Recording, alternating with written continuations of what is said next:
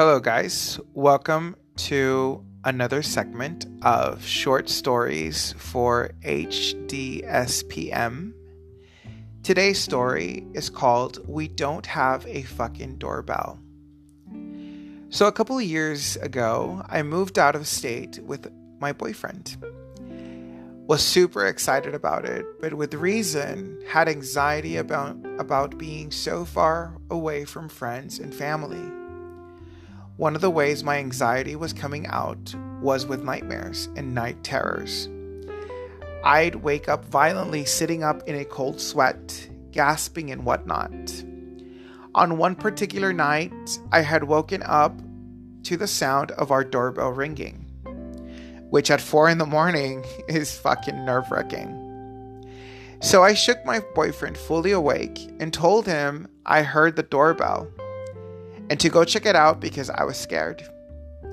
He quickly jumped up, put on his clothes, and grabbed a bat. Goes all the way to the front door and opens it. I, scared shitless, am peeking around the corner, watching it all go down. I see him step in outside, and I nervously await the verdict of the situation. When I hear him call out to me, Babe! And I respond really shaky, Yes. He stands in the doorway with a real frustrated, tired look in his eyes and says, We don't have a fucking doorbell. I hope that you enjoyed this story.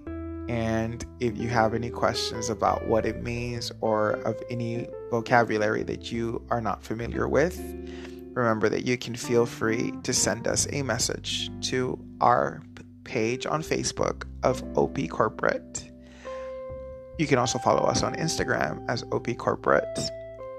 Anything that you feel that would be good for your practice of listening, let us know and we will more than gladly take it into consideration. We hope you have a good night. Goodbye.